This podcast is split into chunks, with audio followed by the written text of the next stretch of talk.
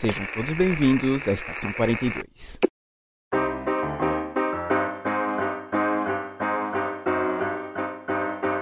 Saudações, senhores, senhoras e senhoritas. Aqui quem vos fala é o João Victor e quem sonha de dia tem consciência de muitas coisas que escapa a quem sonha só de noite. Olá pessoal, aqui é o Matheus e tudo que vemos ou parecemos não passa de um sonho dentro de um sonho. E hoje estamos nós, só nós dois aqui, a dupla. Desfalcados, a letra é. ocupada hoje. Estamos aqui falando, vamos falar de Edgar Allan Poe, o escritor que fazia parte de um panteão da sua época, junto com outros escritores muito famosos, que escreveu principalmente sobre terror. É, tem os contos excelentes, muitos são bem bizarros, mas um bizarro bom. É isso, um bizarro bom. E é isso, vamos para o programa depois do Giro de Notícias. E estamos começando mais um Giro de Notícias, aqui é o João. Eu, Matheus. Estamos aqui hoje, hoje é um Giro de Notícias especial da E3. Vamos comentar aí algumas coisas que saíram na E3. Estamos gravando hoje, no dia dos namorados. Pra mim não faz diferença nenhum.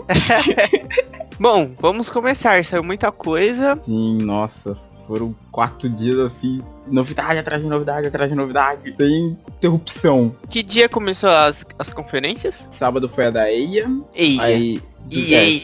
EA.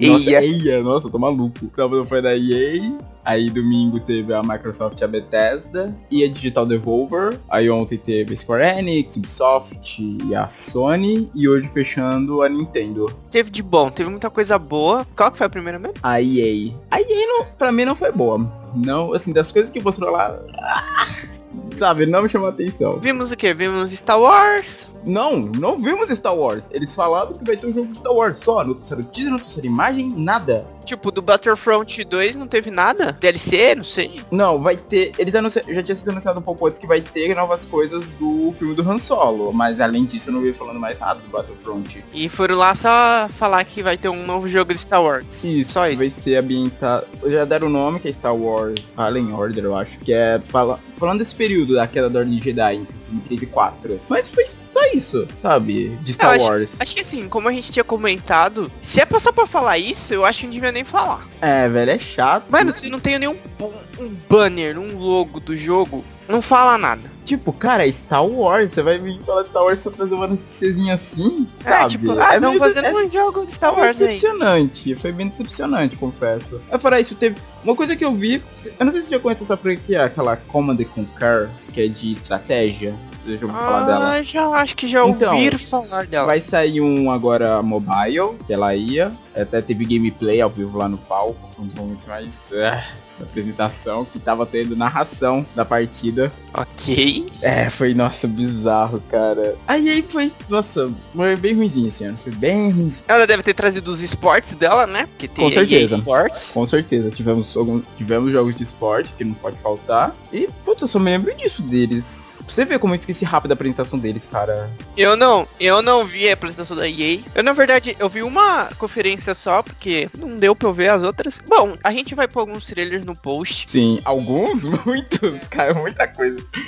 E tudo que a gente tá falando aqui também já tá tudo divulgado aí. Então a gente viu posteriormente. Agora domingo tivemos Microsoft que chegou. Nossa, a Microsoft surpreendeu esse ano. Sim, porque eles tinham falado que ia ser a maior E3 deles, né? E olha, eu devo dizer, de todas as três que eu já vi da Microsoft, foram poucas assim, ah, faz, há pouco tempo, mas de todas que eu vi com a Microsoft, essa foi a melhor de todas, velho. Com toda certeza. Eu tava esperançoso e estava com o pé atrás, por causa. Eu e todos os usuários do Xbox, por causa que a gente quer jogo, não serviço. Porque eles têm muito serviço. São bons serviços, aliás. Mas a gente quer jogo também, pelo amor de Deus. Então a gente tava, tava com o pé atrás. Vai ser bom, não vai ser bom. Mas eles começaram muito bem mostrando Halo no começo da Sim. conferência. Eu, nossa, eu fiquei assim olhando pensando, tipo, depois de segundos vendo aquele trailer, foi que eu fui pensando, pô, pode ser Halo. Que no primeiro estágio eu tava, sei lá, pensando em Destiny, sabe? Aham. Sei lá, tava pensando em Destiny, tava pensando em qualquer outra coisa menos Halo. Aí depois de 5 segundos que.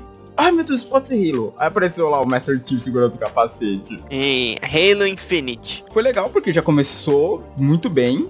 já trazendo um dos grandes títulos deles. Aí ainda tivemos o, um belo anúncio deles falando que eles agora tem mais cinco estúdios trabalhando com eles, o que foi bem legal, porque alguns estúdios bem famosos, que nem a Ninja Theory, que fez não, o famoso trabalhando Hellblade. com eles não, eles compraram Ah, é verdade, eles compraram os estúdios. Foi a Ninja Theory, pra quem já jogou Hellblade, conhece, a Playground do Forza, a Confusion do que tá pra estrear o We Have Feel e a.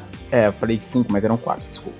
E a Undead Labs do State of Decay, que foi outro lançamento recente deles. Bom, ele já no começo da conferência ele já falaram que iam ter. Eles iam anunciar 50 jogos, 18 exclusivos e alguns anúncios. É que eles falam aquele World Premiere, né? Que é tipo, anuncia no, na conferência deles, né? Isso, mas que não é exclusivo. É. Bom, a gente teve trailer de Shadow of Tomb Raider, que eu preciso, eu preciso muito desse jogo. Shadow of Tomb Raider tá bonito. Tivemos trailer de Kingdom Hearts 3 também, na conferência da, da Microsoft. Não só da Microsoft. É, tivemos em outros. eu acho, mas eu acho que na Microsoft foi a primeira, né, a mostrar. Isso isso, mas nossa, apareceu na Microsoft, apareceu a Square Enix, é óbvio, trazendo mais informações, e na Sony também, tipo, foram três conferências pro trailer do Kingdom Hearts. Tivemos o carro, um dos carros-chefes, né, da, da Microsoft, que é Gears of War. Eu confesso que eu fiquei um pouco desanimado no começo, na hora que apareceu um, um teaser de um Gears com Funkos. Eu adoro Funkos, mas, tipo, caramba, o que que é isso? Aquilo foi uma calça riada nos fãs que olha. Aí depois o desenvolvedor ainda chegou, falou algumas coisas. Só que aí depois eles surpreenderam, porque eles falaram, nós estamos trabalhando no Gear 5, mostraram o logo e todo mundo tava, ah, beleza, legal, vai ter o Gear 5. E vieram com um trailer muito bom, comprido. Dessa vez vai ser, pelo que eu vejo, acho que é Sarah o nome da personagem, que a gente vai controlar. Não vai ser tipo, vamos sair um pouco da família Fênix, do Marcos e do filho dele agora, eu acho é muito corajoso. É verdade, é muito corajoso você trocar o protagonista assim. E além do 5 e do jogo Funko, que vai ser pra mobile, vai sair o Tactics também, que é um Gears of War, botar no mundo Gears of War, mas com aquelas mecânicas bem estilo XCOM, sabe? Combate por turno, sei se gosto, cover. É, é bem legal. Eles mostraram um pouquinho e tá bem cara de XCOM mesmo. Além disso, tiveram assim coisas do, de outros jogos. Dois que me perderam muito na conferência deles foram a expansão de Cuphead, que eu não tava esperando, que vai acrescentar uma nova ilha, novos chefes, novas essas malucas. Pra quem jogou primeiro aquela. Ah, eu não lembro o nome dela, mas é a mulher que te dá os poderes. Conforme você vai completando os desafios dela, ela vai ser um personagem jogável, ou seja, teremos três agora personagens jogáveis. E o Jump Force, que eu acho que, cara, pra quem é fã de anime e tava com saudade é, de. É o jogo que a gente precisava, mas não sabia. Sim. Porque assim, existe jogo. Existe esses jogos nessa pegada mais antigos. Que é aquele. Ah, é, é Super alguma coisa Doom, que é do Play 2, que foi o que eu joguei, que era assim, juntando várias franquias, e tem outro que saiu pra Play 3. Até então, eu nunca mais tinha ouvido falar disso, nem sabia se ia sair outro. E do nada eles vêm jogam Luffy, Goku, Naruto lutando no meio de uma cidade. E no final do trailer eles mostram o Ryuko com o Light olhando tudo em cima do prédio. Agora eu tô perguntando, eles vão ser personagens jogáveis ou vão ser os vilões da trama? É, eles podem ser os vilões, não sei. Exato, eu vejo muito...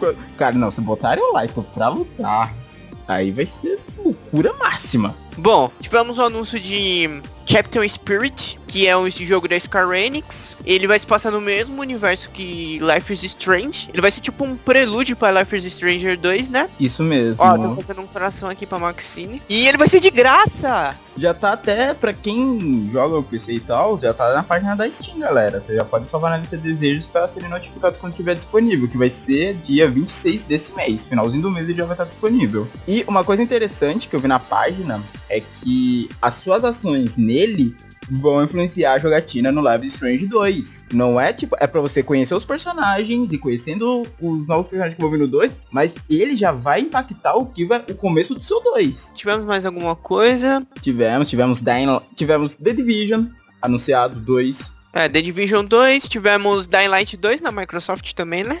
Olha, o Dying Light tá impressionante, velho. Eu não entendi. Não vai ter mais zumbis agora? Não, vai ter zumbis, mas meio que vai. Nossa, eu também. Eu não sei direito assim, que eu não joguei o primeiro Dying Light, então eu não Não conheço me a história pareceu, não pareceu que ia ter zumbis naquele aquele gameplay agora. Porque parece mas que tipo, mostrou zumbis, mostrou, teve zumbis. não eram pessoas? Pra mim eram não, pessoas. no começo aquilo. eram pessoas, mas depois mostrou zumbis no trailer. Ah, eu não vi não. Teve, teve zumbis sim. Bom, agora ele vai se focar mais. Ele vai se focar mais não. Ele vai se focar bastante nas suas decisões. E o mundo inteiro muda conforme as coisas que você escolhe. Espero o anúncio do um jogo com o Terry Crews, que eu não, não lembro. Crackdown, Crack... É, ele foi anunci... teve mais novidades dele, mas ele já tinha alguns dias antes já tinha sido avisado que ele tinha sido adiado pro ano que vem. Eu não gostei muito não, achei meio estranho. Cara, eu, eu senti muita vibe do Saints Row terceiro. Quem já jogou, sabe, tipo, essa vibe maluca de sair correndo, atirando, coisas explodindo, você gritando maluquices. É, não, não sei. Outra coisa que eu gostei muito foi eles terem dito que vai me fazer até assinar o Game Pass é que os exclusivos do Xbox vão, assim que eles forem lançados, eles vão aparecer no Game Pass. Sim, isso é bom. Isso é Isso bom. é excelente. Não só ele, mas alguns outros também. Eles até falaram uns três próximos lançamentos lá que iam sair no mesmo dia, se não me engano. Como de praxe tivemos Forza, Forza E Forza tá uma loucura agora. Quando eu ver aquele game, aquele monte de carro voando, pulando. Cara, tipo, meu Deus do céu, quantos acidentes vão acontecer no primeiro dia de jogo? tivemos também um jogo de samurai, o cara tem uma mão de Madeira. Isso, Sekiro. que é, que é Sekiro. da From Software, né? Isso, porque a FromSoft é Sekiro Shadow Dice Twice. Porque eles tinham lançado esse subtítulo algum tempo atrás nas redes sociais dele. E tipo, tava todo mundo se perguntando, o que que é esse Shadow Dice Twice? É sequência de Bloodborne? É algo na, ambientado no mundo de Soul, sabe? Ninguém sabia. Aí finalmente eles trouxeram e eu não sei se vão ter... Eu acredito que eles possam até colocar referências do universo Souls nele, não duvido. Até porque, eu não sei, pra quem jogou o Dark Souls 1, tem referências que existe um mundo oriental lá. Mas é do mesmo criador de Dark Souls esse jogo? Uh, verdade, eu não vi isso do Miyazaki. Eita ferro, verdade, eu não vi Eu acho, eu acho que não é não, hein? É Porra, é. se não fosse, nossa, esse museu vai por água abaixo. Eu queria tanto que tivesse alguma referência desse mundo oriental de Dark Souls. Ah, tivemos um anúncio aqui pros fãs mais saudosistas e nostálgicos da volta da franquia Battletoads, que volta ano que vem, agora com copo de até três jogadores. Isso é legal pra quem curte o jogo das antigas e um jogo difícil. Um jogo difícil. Jogar um pouco do Battletoads e, tipo, o que dizem que ele, que ele é difícil é verdade. Ele não é um jogo fácil, não. A conferência foi encerrada com Cyberpunk 2077, da lendária, lendária, que só faz... ó, até agora não decepcionou a CD Projekt Red. Que, que assim, ela é uma produtora, um estúdio, que fez The Witcher. E, assim, ela trabalha por um jogo por vez. Que até eles são meio pequenos, assim, mas... Tipo, é muita dedicação nesse jogo que eles fazem. Então, essas são umas coisas muito boas. Então a gente tem. O, o trailer que a gente viu tá muito legal. E a gente tem esperança. Eu tenho esperança, pelo menos. Parece que tá muito legal. Tá muito eu tenho legal mesmo. esperança total, porque assim, pra quem tava acompanhando essa história do Cyberpunk, ele tinha sido anunciado, gente, em 2012. Seis fucking anos esperando o trailer desse jogo. Isso daí, nossa, eu fiquei. Tanto que eu fiquei, tipo, pensando, toda atriz que vinha, ou, agora eu lembrei, a galera comentava, "Ô, vamos ver Cyberpunk? Será? Ah, não, passou. Ih, caraca. Vamos ver Cyberpunk? Não. E do nada, final da conferência, eles me jogam aquele trailer maravilhoso. O engraçado é que é o futuro cyberpunk, mas diferente daquilo que a gente tá acostumado a ver em, por exemplo, Blade Runner, tanto no antigo quanto no novo e tal, e outras obras desse universo, ele não é escuro, né? Tem sol É. nele. É Ele claro pra é caramba. claro, é, cheio, é muito vivo, cheio de cor. Você nota que tem aquele lado. Aquele lado sujo. Você nota, tipo, não é aquele mundo, ah, futuro tudo bonitinho, gente com prótese robótica tudo bonitinha. Não, é aquele negócio bem, sabe, feito de qualquer jeito. A galera com umas próteses bizarras. Cara, isso foi muito legal. E estamos ansiosos agora. Depois de ver esse trailer, nossa senhora. É, eu tô vendo as notícias aqui, ó. Tá falando que vai ser maior que The Witcher 3. Mas, não sei se pode desagradar algumas pessoas, vai ser em primeira pessoa. Assim, pra mim não faz diferença. É um RPG em primeira pessoa. Quem jogou já os jogos da franquia Fallout, fudeu, já tá muito acostumado com isso. Ah, então. É isso aí. E outra coisa é você vai poder criar seu personagem. Porque diferente do Witcher que já tinha todo o universo, um personagem tal, que a gente ia seguindo, ne- é, faz até. É. Faz até mais sentido você criar seu personagem, fazer as modificações robóticas nele. Isso que vai ser mais legal do que se já ter uma história pronta pra seguir assim. Não, Não, mas vai eu ter uma história pra criar, eu queria criar meu personagem e poder ver o corpo dele depois. Ah, deve ter um modo de ver.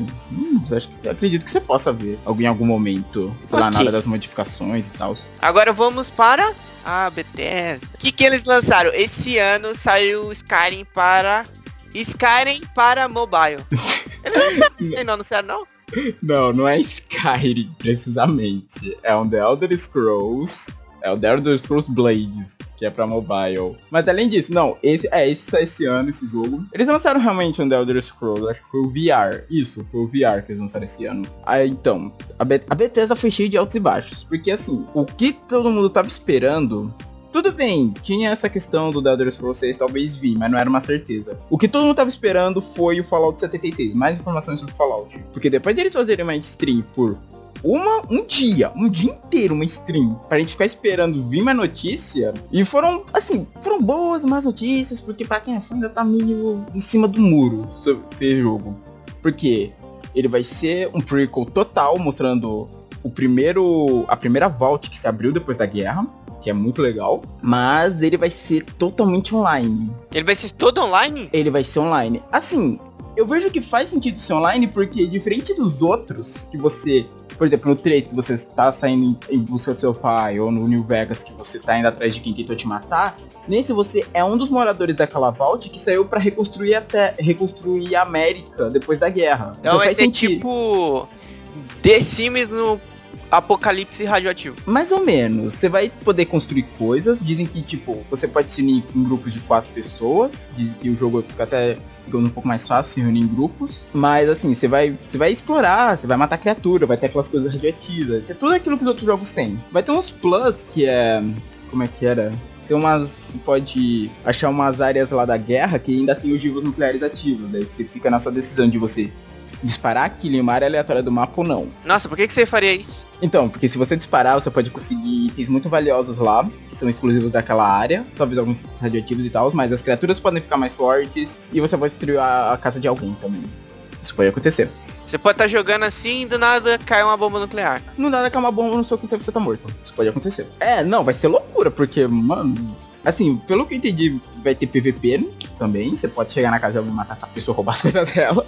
Vai ser louco. Oh, Esse jogo, eu tô muito curioso, porque assim, sei lá, Fallout nunca teve um modo assim online. E eu tô curioso pra saber qual é a história. Qual que vai ser a história dele? Porque sempre foi o forte Fallout ter uma grande história nele, sabe? Você indo atrás de alguma coisa, querendo saber alguma coisa do seu passado.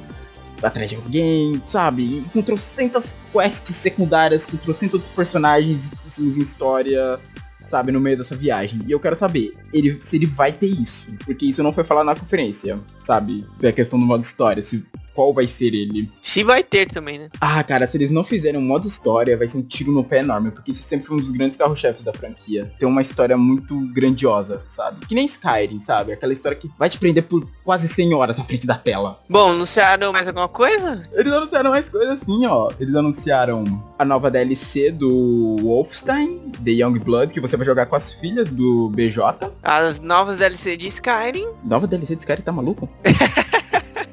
Tivemos, nossa, o anúncio do Elder Scrolls Blades pra, Mobile. pra mobile. Pegou, nossa, deu tanto, deu uma calça arranhada de tanta gente, velho. Porque tava todo mundo esperando ainda o The Elder Scrolls 6, que por graças a Deus veio no final da, da conferência. Porque quando eu vi aquele Elder Scrolls, eu, eu, eu juro, eu pulei essa daquela e pensei, Elder Scrolls, é pra mobile? Porque eu assim, olhando assim, Eu falei, eu falei. mas além dele, tivemos o anúncio do novo Doom, que tá incrível. Nossa senhora, aquele cenário tá muito bonito. Tivemos o anúncio do novo Doom, tivemos... Tivemos um Doom aí. Era da Bethesda? O último era bem Doom, chato, hein? Doom. Ah, eu ouvi coisas boas a respeito desse Doom. Mano, eu vi um gameplay dele e eu dormi vendo. Eu tô falando sério. Era bem Sério? chato, eu achei bem chato. Poxa, eu vi, nossa, eu vi tanta gente falando bem dele. Vamos ver. Ah, tivemos também novidade, mais coisas sobre o Rage 2. Que tinha saído aquele trailer psicodélico alguns dias atrás. Teve até a apresentação no palco da banda que fez a canção tema do, desse jogo. Ah, quanto que vai sair esse jogo? Peraí, deixa eu ver aqui. Ah, Rage 2. Deixa eu conferir aqui. Ah, o lançamento de Rage 2 ainda tá sem data, mas vai ser em 2019. Hum, entendi. É o Mad Max da Bethesda. Isso, o legal é que a empresa que fez. Que fez ele é a mesma que fez Mad Max, Avalanche Studios. Ih, vamos usar o mesmo layout. Mesmo modo.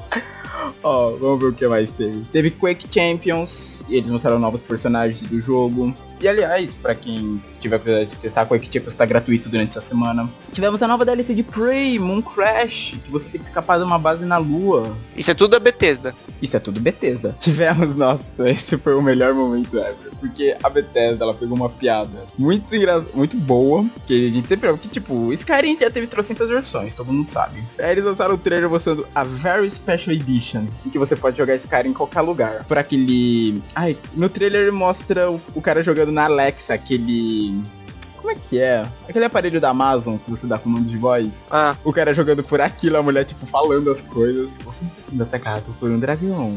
Eu saco minha espada. Ele cuspe fogo. Eu tomo uma poção de cura. Você está sem poções de cura. cara, foi muito engraçado. Aí mostra o cara jogando na geladeira, aquelas geladeiras que tem tela, o cara jogando lá. O cara pega o pager dele, tem lá o negócio do jogo. E parece que, pelo que eu soube, dá pra baixar esse modo até pra Alexa do, do Amazon. Você pode baixar esse modo. Que, que modo? Do Skyrim? Isso, do Skyrim, pra ela ficar falando coisas do jogo. Ai, meu Deus do céu.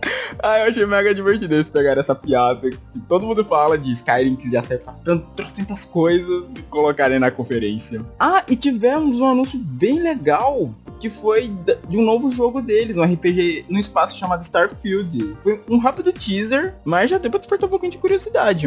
E fechando, tivemos o anúncio finalmente de The Elder Scrolls 6. E dessa vez não temos neve, ou seja, nada de Skyrim. É, né, mano? Ah, se eles lançassem um Skyrim 2 ia ser muito. Ah. Skyrim 2, é. Cara, vai saber, o jogo fez tanto sucesso e eles falam, não, vamos lançar Skyrim 2. Nossa senhora. Bom, aí, mas só teve um anúncio mesmo, acho que uma imagem Sim, só. Né? é, mostrou uma imagem assim, mostrando uma área verde, assim, Vai floresta, sair mostrando. só para a próxima geração, né? Ih, vai ser. Ih, isso aí. A gente se animou, mas depois a gente sai com a MC falando, ih, caraca, isso só sai daqui a uns 5 anos, gente. É, é porque assim, eu acho, eu acho assim, porque o Xbox X, ele tem um, ele tem um, um tempo aí ainda, né? Ele saiu esse, ele saiu esses dias. Então eu acho que eu acho que ele tem um tempo ainda aí para rodar ainda. E eles prometeram esse aí só para a próxima geração. Então, vamos jogando, vai jogando Skyrim aí.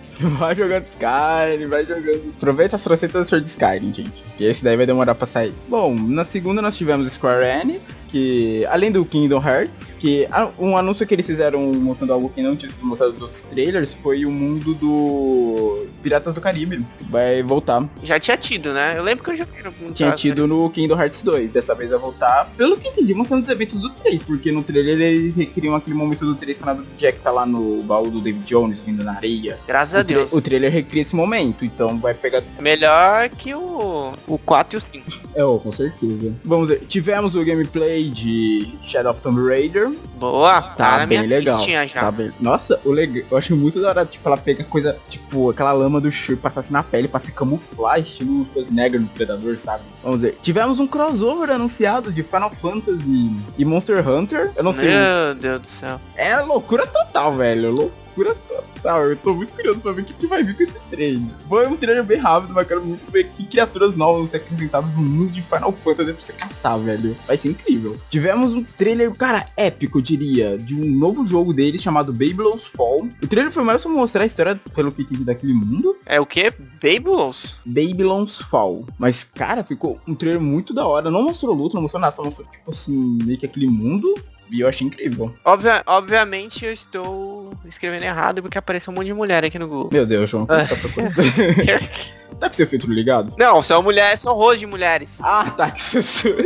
Além disso, tivemos Octopath Traveler, que é um, exclusi- é um RPG exclusivo pra Nintendo Switch, que sai ainda esse ano. Que quando eu vi, eu confesso que eu pensei que era Ragnarok. As- nossa, a identidade dele visual me lembra muito Ragnarok. Tivemos um outro trailer também, um novo jogo que eu ainda tô querendo saber mais informações dele, chamado A Quiet Man. Que você só vê um cara chegando num beco, uns malucos mexendo com ele, ele começando a socar esses caras. Ai, meu Deus.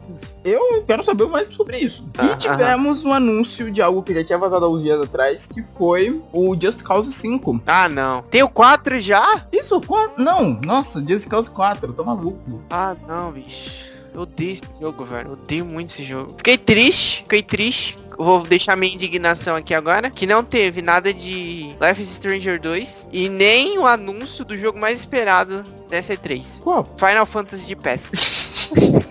Não, mas é sério, Life is Strange 2 eu, eu queria muito. Eu quero muito, na verdade. Ah, cara, depois que eu vi o primeiro anúncio do Capitão Spirit, eu já fiquei pensando, não vai ter nada de Life is Strange 2, então eu acho. Porque teve esse anúncio dele e o, o estúdio. O estúdio acabou de lançar um jogo, falar a verdade, o Vampire. Eles lançaram o Capitão Spirit agora, que pra mim foi uma grande surpresa, e estão trabalhando em outro agora. Então acho que pra eles começarem a lançar coisa de Life is Strange vai demorar um pouquinho ainda.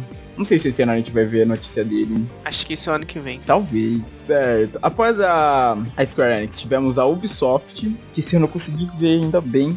É. O que, que tem de bom da Ubisoft? Ah, não, não fala isso. Assassin's Creed. Tivemos Assassin's Creed, mais informações. Odyssey. Que roubaram os moldes do, dos concept art de 300. O engraçado, sabe o que, que é? Você aparentemente é descendente de Leônidas. Ai, meu Deus do céu. Eu achei da hora porque a arma que você usa para fazer aqueles assassinatos silenciosos não é uma Rhythm Blade normal. É a lança do, é a lança do Leônidas. Que que é isso, bicho? Não, não é uma lança total. É tipo, ela tá que... Você nota que ela foi quebrada, tá tipo um pedaço assim do cabo e a lâmina da lança. É ela que se usa nos seus assassinatos. Aí mostrou um pouco da história. Vai ter combates navais, eu achei bem legal. Eu tô gostando que são outros combates navais, mesmo com o passar do tempo. Eles viram que isso foi um ponto bem forte do Black Flag. O Syndicate não tem batalha naval. Não tem? Oh, Não. Que pena. Pô, Só se que você podia no Rio, naquele rio imundo que tem em Londres. É verdade, é em Londres, não tem como ter combate naval naquilo. Foi mostrado que nós poderíamos escolher entre um personagem masculino ou feminino. E a escolha dele vai, vai mudar o seu gameplay, algumas decisões de alguns outros personagens, a maneira como os personagens veem o seu vai mudar, se você for homem ou mulher. Eles pegaram uma coisa que eu achei bem do, bem Fallout, é bem Fallout mesmo.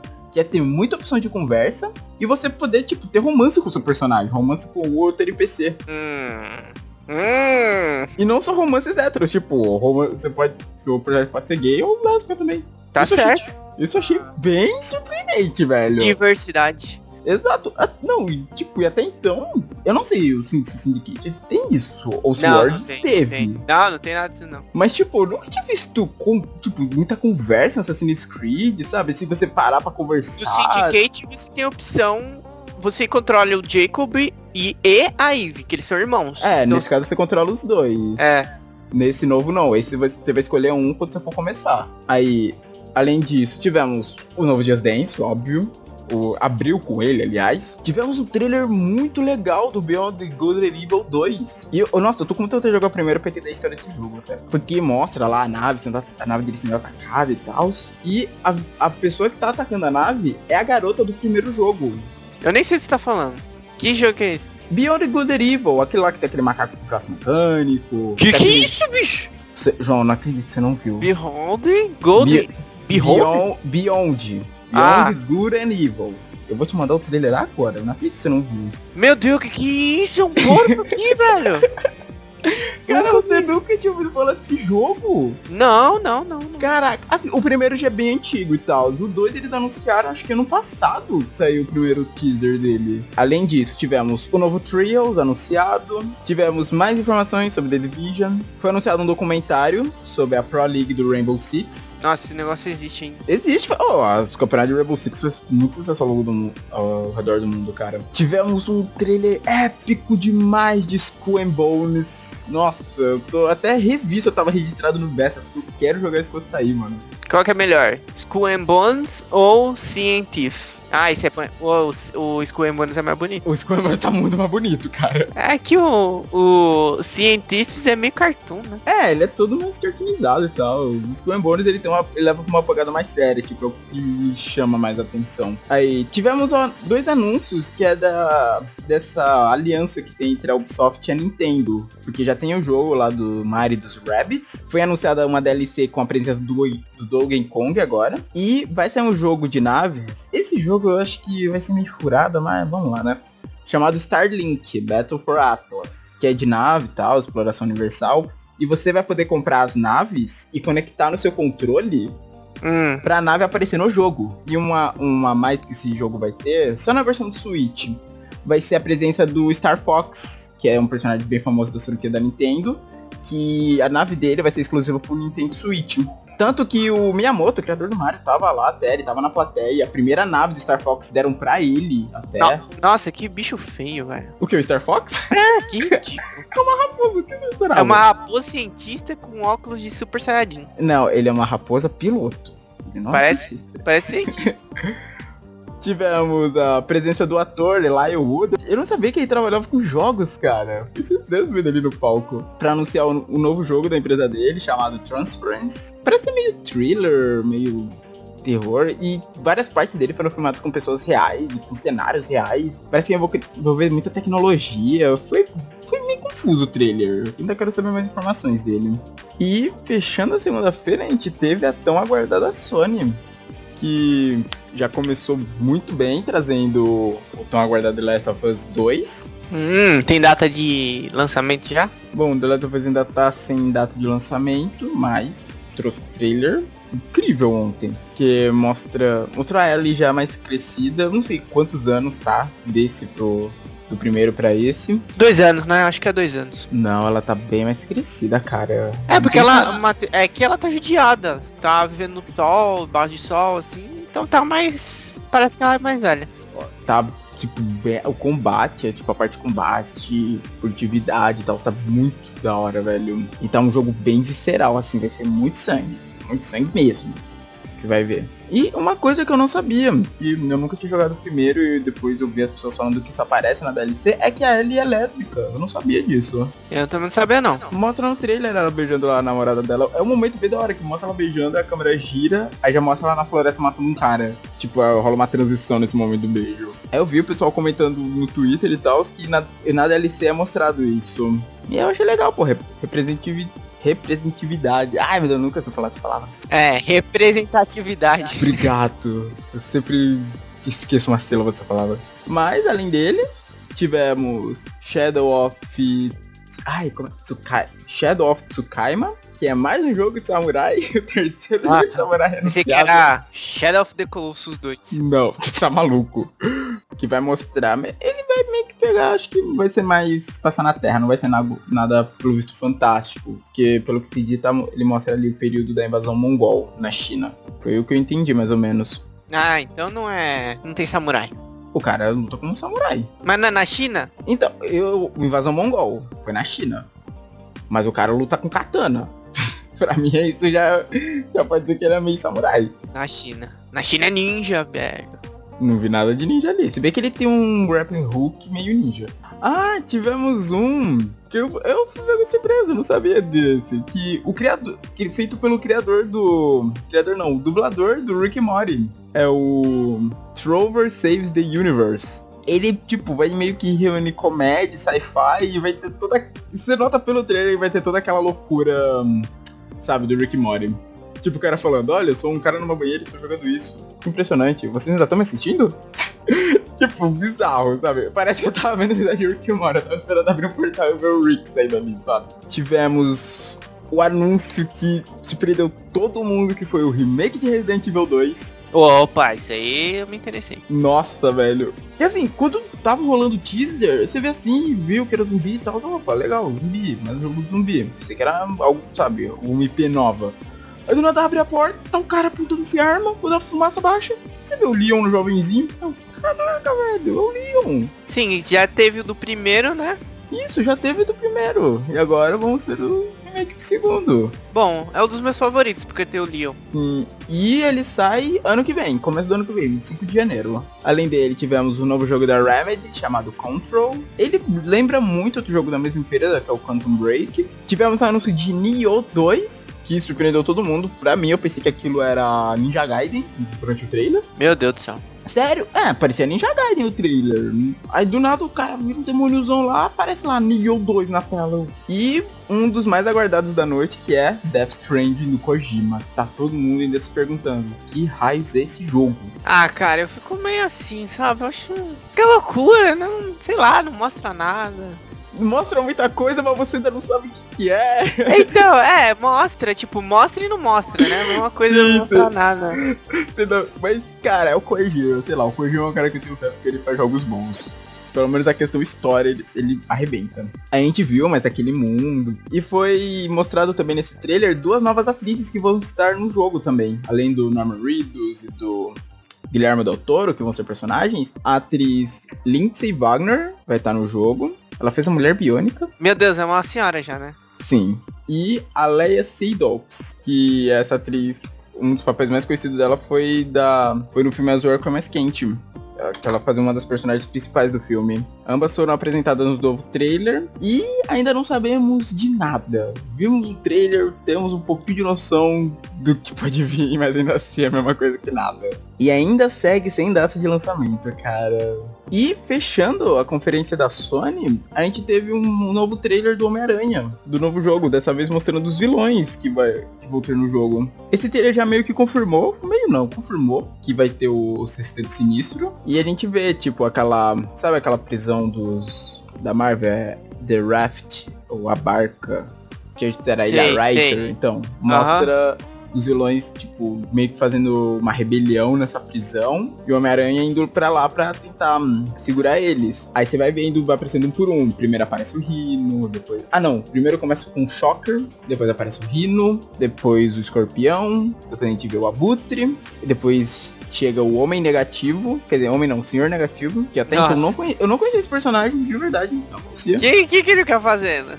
Fica falando, ih, mano, vai dar ruim, hein? Não. Tirando ter essa, essa rebelião aí, que vai. Você sabe como vai acabar. o engraçado é que esse cara, eu fui ler sobre ele, sobre o Senhor Negativo ele, o mesmo experimento que deu os poderes dele foi o experimento que deu os poderes pro Manta e a Daga. Os poderes dele têm ligação com os poderes do Manta e a Daga, dessa questão do, dessa realidade de sombras. Parece que os três foram os únicos sobreviventes dessa. Foram, eram umas drogas experimentais que estavam testando nas pessoas, aí só eles três sobreviveram. O Manta e a Daga viraram heróis e ele virou vilão. Ah, eu acho que eu sei que é esse cara. Então, e o trailer fecha com a Homem-Aranha tomando uma surra de todos eles. Aí quando ele cai assim no parapeito do prédio, ele olha assim e fala, você, mas aí não mostra quem é o não dá para saber se é algum herói que veio ajudar ou se é o último membro do Sexteto Sinistro. O que eu acredito que talvez seja o último membro. Por quê? Tinha cinco lá só? Só tinha cinco. Então eu acredito que possa ter sido o sexto membro que ele olha e fala, você?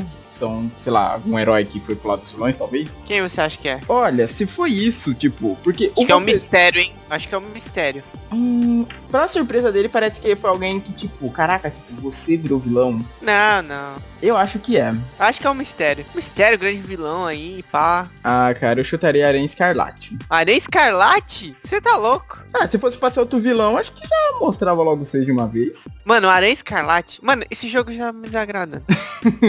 Você sabe que aquela aranha branca no peito dele já me desagrada, né? E se fosse só aranha, a roupa dele tem vários detalhes brancos. No... eu tô vendo aqui uma imagem agora, no pé, no pulso, tem vários detalhes brancos. Aí você tem. Aí você tá me dizendo agora que esse senhor negativo também faz parte de ser sinistro. Aí você vai me dizer agora que o Aranha Escarlate vai fazer parte de ser sinistro. Eu tô. É um chute. Ó, eu tô já. Não mostrou. Eu tô desgostoso com isso já. Nunca vi tanto rancor por um jogo como estou vendo agora. Meu ah, Deus. Ah, mano. Ah, pelo amor de Deus. Bom, dia 7 de setembro a gente descobre. Que é quando é o lançamento de, desse ano. E fechando, né, E3 desse ano, não fechando, né, porque o evento ainda vai continuar, mas fechando as conferências, tivemos a Nintendo Direct de hoje, que pode ser resumido em uma palavra, Smash Bros. Foram 20 funk minutos de Smash Bros.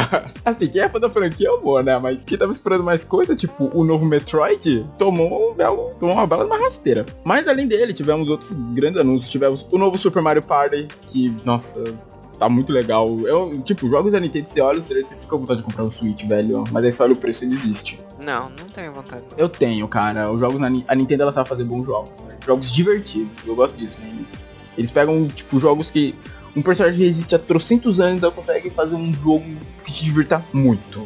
E jogos pro, pra galera, o Switch tá sendo legal por causa disso. Essa tá sendo a proposta dele. Todo mundo jogar junto, mesmo que não esteja em casa, sabe? Tipo, na rua, ah, junta os Switches aí, vamos jogar. Junta os Switches aí na rua. Não, sério. É aqui, no Brasil, não, não, aqui no Brasil. Aqui não, no Brasil. Você juntar o Switch, tá facilitando o trabalho do ladrão aqui. Não, aqui não funciona.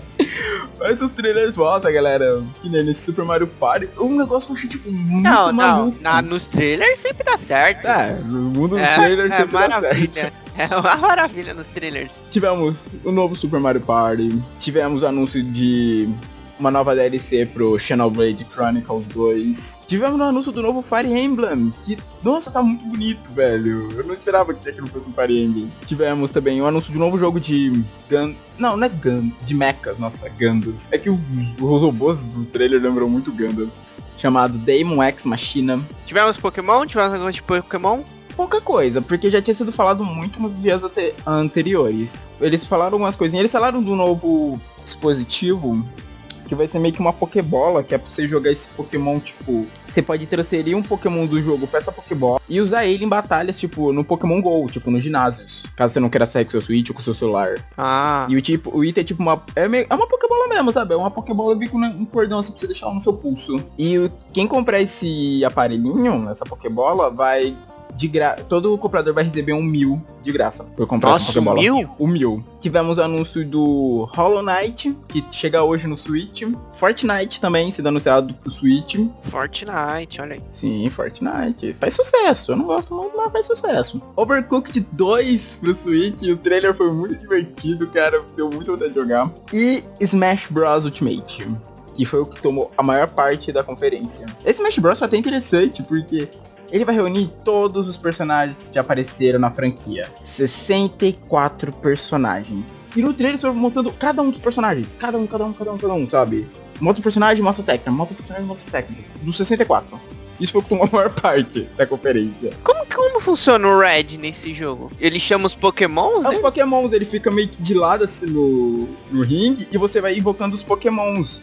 Ah. E você vai trocando, porque é o Squirtle, Ivysaur e o Charizard. Você vai, tipo, você vai trocando, você tá atacando com um, você puxa ele, joga o outro, sabe? É desse jeito. Mas tá aí, quem viu a conferência já tomou um tutorial completo de como tá isso no Super Smash Bros, cara, porque o foco deles foi isso. E com ele, foi fe fechamos a, os dias de conferência da E3. Bom, foram. Ah, foi, foi bons anúncios. Sim, de todas as três que eu vi, essa foi a que eu, tipo, mais foi que a minha lista mais aumentou, sabe? Tipo, não, eu quero jogar isso, eu quero jogar isso, isso aqui parece bom, sabe? Nenhuma E3 tinha feito curtir tanto os anúncios como essa. Eu fiz minha listinha já. Bom, é isso, né? Sim, nesse giro especial ficou enorme, gente, caraca. Agora vamos para o programa que dessa vez é de Edgar Allan Poe. Eu pensei que ele ia errar. Não, eu lembro. que bom. Certo, gente. Vamos para o programa. Até daqui a 15 dias.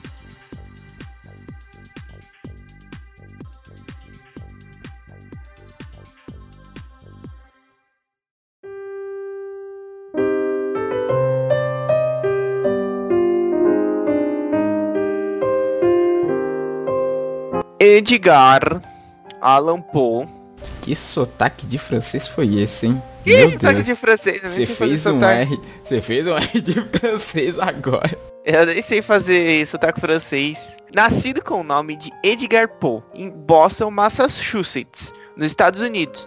Eu sempre achei que ele era europeu. Ele tem uma cara de europeu, não tem? Eu também pensei, fiquei surpreso quando, quando eu li que ele tinha sido nos Estados Unidos. Nasceu em 19 de janeiro de 1809 e morreu em Baltimore, Maryland, também nos Estados Unidos, no dia 7 de outubro de 1849. Morreu com 40 anos. Foi um autor, poeta, editor e crítico literário americano, que era integrante de um movimento romântico americano. Ele é conhecido pelas suas histórias que envolvem o horror e o mistério, e o macabro. Eu inventei o horror, não sei de onde tirei o horror. É, mas tem umas que são bem, bem medonhas. Tem uma diferença entre horror e terror. O que ele não faz não é horror, é terror mesmo. Horror é tipo Hellraiser, sabe? Os livros do Hellraiser. Ah. Aquilo é horror. É, ele foi um dos primeiros escritores americanos de contos e é geral, ele é considerado o inventor do gênero de ficção policial. Que ele também recebe o crédito pela contribuição emergente ao gênero de ficção científica. Ele foi o primeiro escritor americano conhecido conhecido por tentar ganhar a vida dele só com escrita o que acabou resultando numa vida e numa carreira financeiramente difícil. Quando ele era jovem, ele ficou órfão da mãe dele, que morreu pouco depois do pai dele abandonar a família. Foi lá comprar um cigarrinho. Aí daí ele foi acolhido por Francis Allen e o marido dela, que eu imagino que seja uma mulher. John Alan. O nome é John, é um homem. É, não, sim, John Alan é, uma, é um homem. Ah, Francis. É, Francis não é um nome. é, eu, até onde eu vejo, acho que não me parece um nome feminino também. Que eles eram de Richmond, Virgínia. Mas ele nunca foi totalmente adotado. O que que foi? Ele foi sequestrado? Não, às vezes cuidavam dele, mas nunca foi, tipo, nos papéis, sabe? Aham. Mas daí a gente já vê de onde veio o Alan do nome dele, do nome.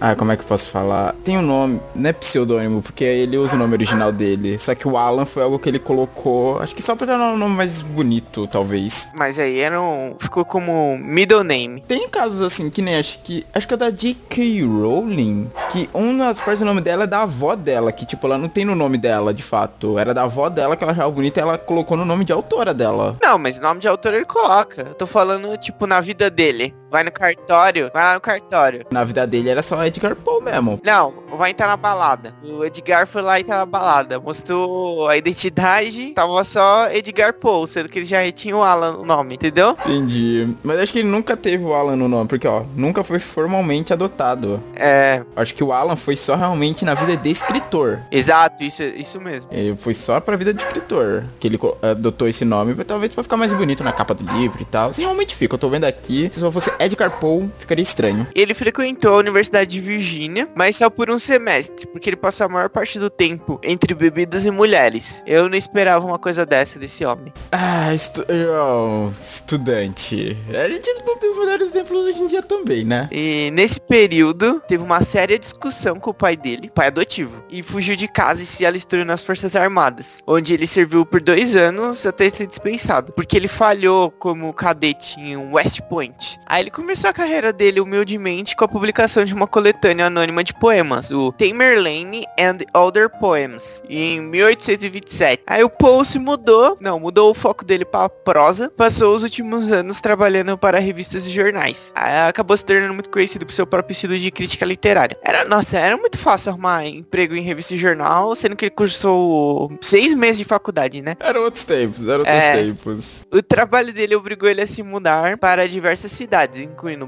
Baltimore, Filadélfia e Nova York. E em Baltimore ele casou com Virginia, que é o mesmo nome da, do estado que ele morava. Virginia Clem, a sua prima de 13 anos. Sim, é assustador como isso era muito comum na época. Aí em 1845, o Poe publicou The Raven. Foi um sucesso instantâneo, é o famoso assim. Só que a esposa dele morreu de tuberculose dois anos depois após a publicação. É porque essa época que era aquela época lá do... É que ele morava nos Estados Unidos. É porque, pra você ter uma ideia, esse- essa época aqui mais ou menos que ele tá, é aquela época da Revolução Industrial, lá da- em Londres. Nossa, verdade, puxa bem dessa época. lá em Londres. E aí, aí lá você tem esse comparativo. Eu não sei mu- muito bem como que era. Os Estados Unidos nessa época. É, era tipo, tinha bastante cowboy, né? Tô brincando. não, eu acho que ainda não, No, ainda não. no Oeste tinha, no Oeste Sim, sim. Ainda tinha alguns. Acho que Baltimore, Nova York não tinha não, cara. E no Leste, que é ali perto do oceano ali, que você sairia de navio, não era desse jeito, não era o Oe- Oeste Selvagem. E ele começou a planejar a criação do próprio jornal dele, o The Pen. Posteriormente foi renomeado para The Estilos. Olha que li Virou caderno de moda? Porém, em 7 de outubro de 1848, aos 40 anos, ele morreu antes que o jornal pudesse ser produzido.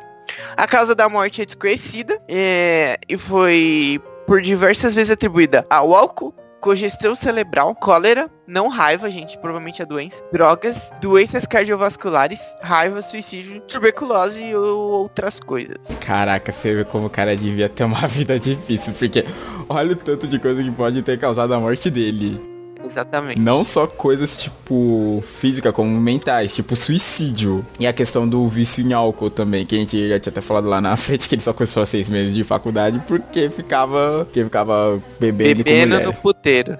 Bebendo com mulheres, não. Ele bebia e fazia outras coisas com as mulheres. Tô- João contou a história dele. É engraçado, tipo, 40 anos. Em 40 anos ele conseguiu fazer bastante coisa. Eu não sei se na época. Acho que só. Acho que só o The Raven, pelo que fala aqui, só o The Raven que acho que foi um sucesso assim estrondoso. Que hoje em dia é muito falado dele, a questão dele ter criado esse o gênero policial, que realmente, o do. Quando você lê os contos do Pin, cara, é, é o Sherlock ali, sabe? É muito, tipo, parece que você tá lendo.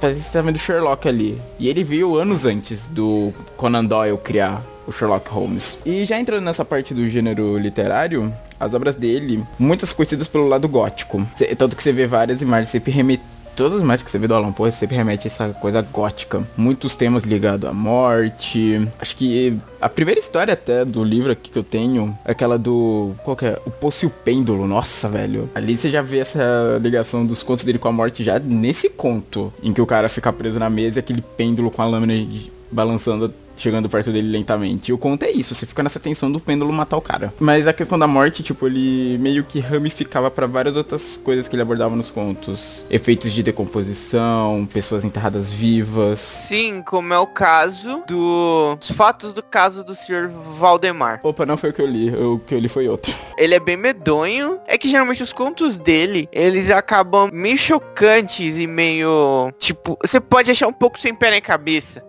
mas ele sempre acaba te chocando no final. É. Alguma coisa que aconteceu na história. Ou deixando você meio sem entender. E esse conto especial que é é um médico. É sempre em primeira pessoa, né? Porque todos os que eu li são em primeira pessoa. Os que eu vi aqui também. Acho que com exceção do. É, todos, até os do Dupin, porque os do Dupin você tá vendo uh, as análises do, do, detetive pelos olhos do cara que morava junto com ele, do companheiro de quarto dele. Então até, acho que só o Corvo, pelo fato de ser um poema que não é em primeira, que não é até essa visão de primeira pessoa. Mas todos os outros têm. Então, aí é no caso você é. Você não. Você está lendo sobre a visão de um médico que ele vai ver um paciente dele. Tem outros dois médicos lá, tem o assistente dele, tem os enfermeiros. E, essa, e esse, essa pessoa está morrendo, o Sr. Valdemar. E ele autoriza a fazer um negócio que eles chamam de é, mesmerismo. Mesmerismo? Nossa, nunca vou falar. Aqui, ó, achei. Vamos ver o que é mesmerismo. O uso do magnetismo animal e o hipnotismo no tratamento e cura de doenças, segundo o método e prática do médico alemão Franz Anton Mesmer. Mas eu acho que isso é um pouco... Louco. É louco. Eu não acho que usem isso na medicina. Não, não usa, pelo amor de Deus. E ele usa isso no, no homem. E ele, tipo, fica dormindo. Só que ele consegue falar com ele ainda. E ele fala que ele chega num ponto que ele responde para ele. Só que fala assim: Eu, eu morri. Mas ele ainda tá falando com, as, com eles. Nossa. Eles continuam mantendo isso. Até um ponto que o homem fala, fala assim: É, vai logo, vai logo me acorda que eu morri ou me deixa dormir. E quando ele, tipo, acorda o o Valdemar, ele se desfaz na frente dos olhos dele. E o Couto simplesmente acaba. Era como se a presença que tava naquele corpo era o que tava mantendo o corpo ainda inteiro. É, tipo, como se ele tivesse naquele estado que ele colocou ele. E ele tivesse ficado, né? Tipo. Uh -huh. Porra, que interessante. Eu vou procurar esse conto depois pra ler. Tudo bem, ele já falou o final aqui, mas tudo bem.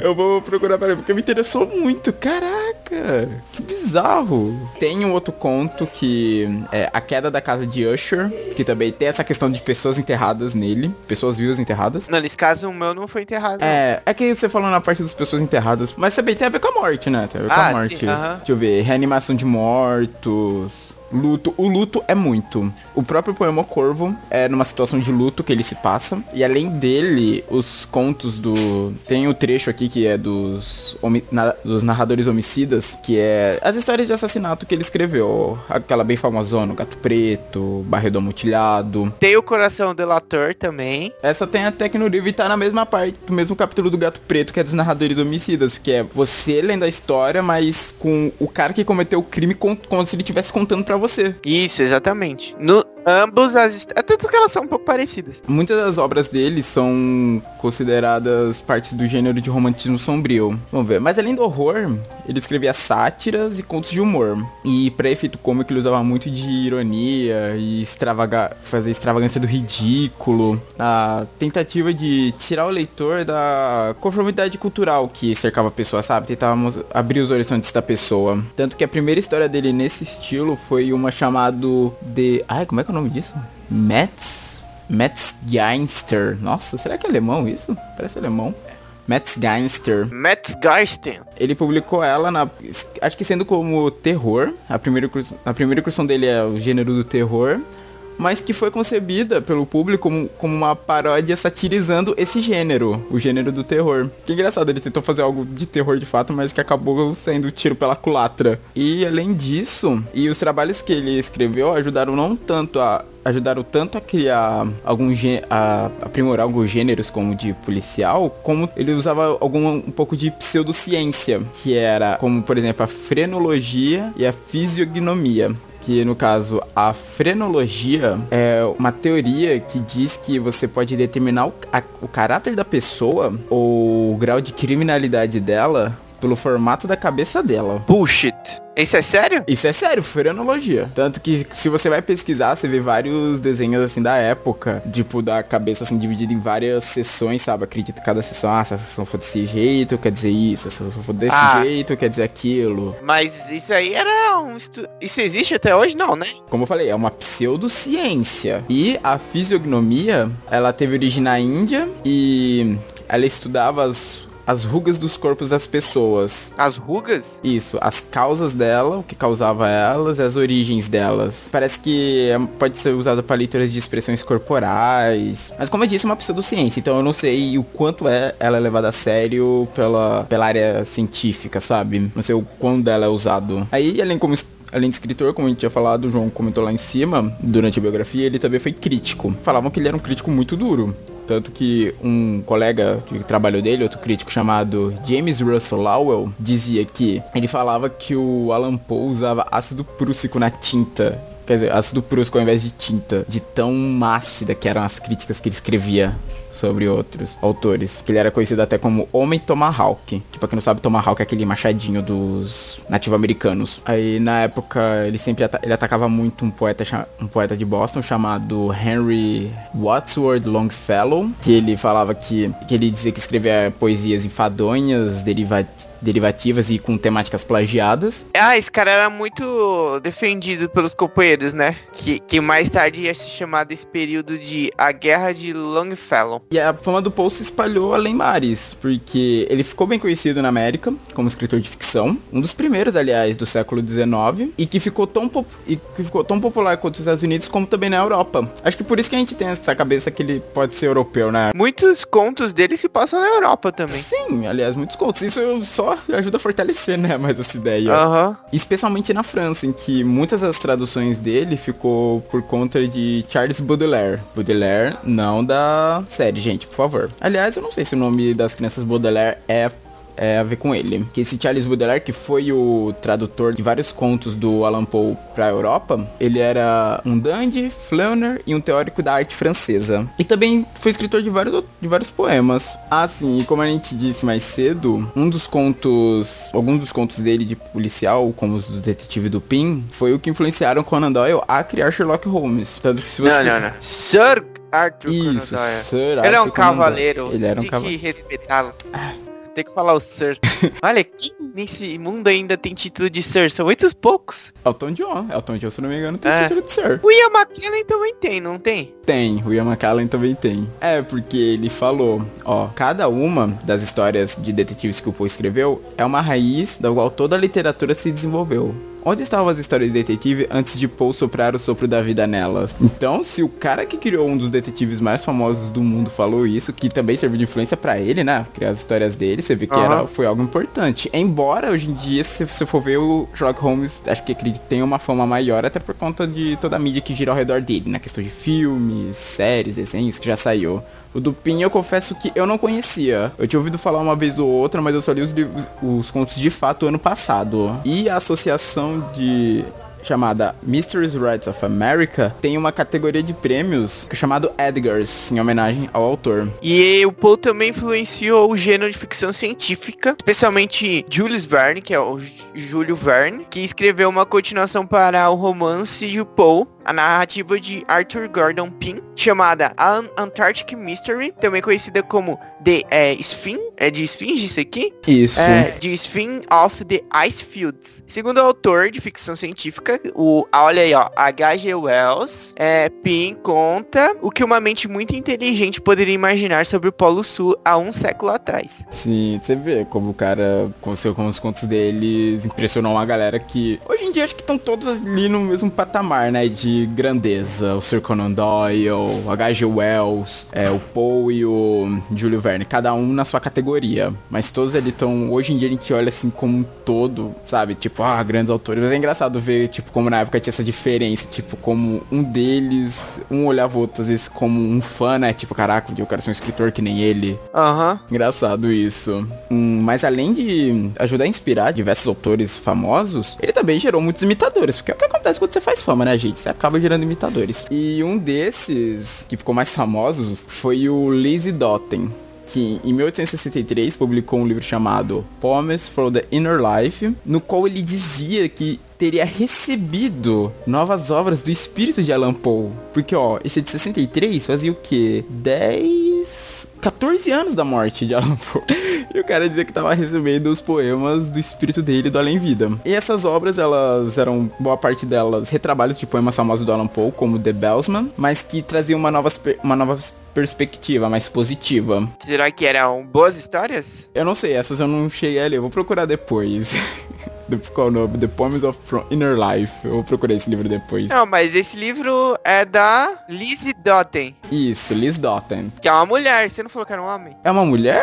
Ah, Lizzie? Lizzie Dotten deve ser uma mulher. Ih, caraca, era uma mulher mesmo, olha só. Eu sei porque ela cabeça. Liz, nossa sei porque eu falei, minha na minha cabeça que podia ser um homem. É, de Elizabeth mesmo, Elizabeth Dotten. Aê? Mas, ao mesmo tempo, como ele era um autor, ele também era alvo de críticas. Por exemplo, um outro crítico, William Butters Yates, volta e meia falava que, falava que o estilo do Poe era muito vulgar. O transcendentalista Ralph, Ralph Waldo Emerson disse que leu o poema do Corvo e falou que não viu nada demais nele. O que eu acho ridículo, porque é um poema muito bom. E Aldo, até Aldous Huxley, olha só outro nome grande, caramba, da distopia. Aldous Huxley falou que o Poe, que a composição literária do Poe caía muito na vulgaridade, por ser muito poética. Que ele dizia que era o equivalente a você usar um anel de diamante em cada dedo. Olha aí. Boa analogia. Sim, essa é uma analogia que eu achei também da hora, usar um anel de diamante em cada dedo, porque você torna algo que deveria ser especial comum. E uma curiosidade aqui, antes da gente ir pra próxima parte, que acredita-se que só existem 12 cópias do primeiro livro do Poe ainda, ainda inteiros, o Tamerlane and the Other Poems. E em dezembro de 2009, uma delas foi vendida na casa de leilões Christine, em Nova York, por 662, 662.500 dólares, que dizem que é um preço recorde pago em uma obra literária americana. Bom, e agora vamos falar de um, um pouco de alguma, alguns resumos de algumas obras dele, para quem ficar curioso e tal, se quiser procurar. A gente vai falar de algumas agora.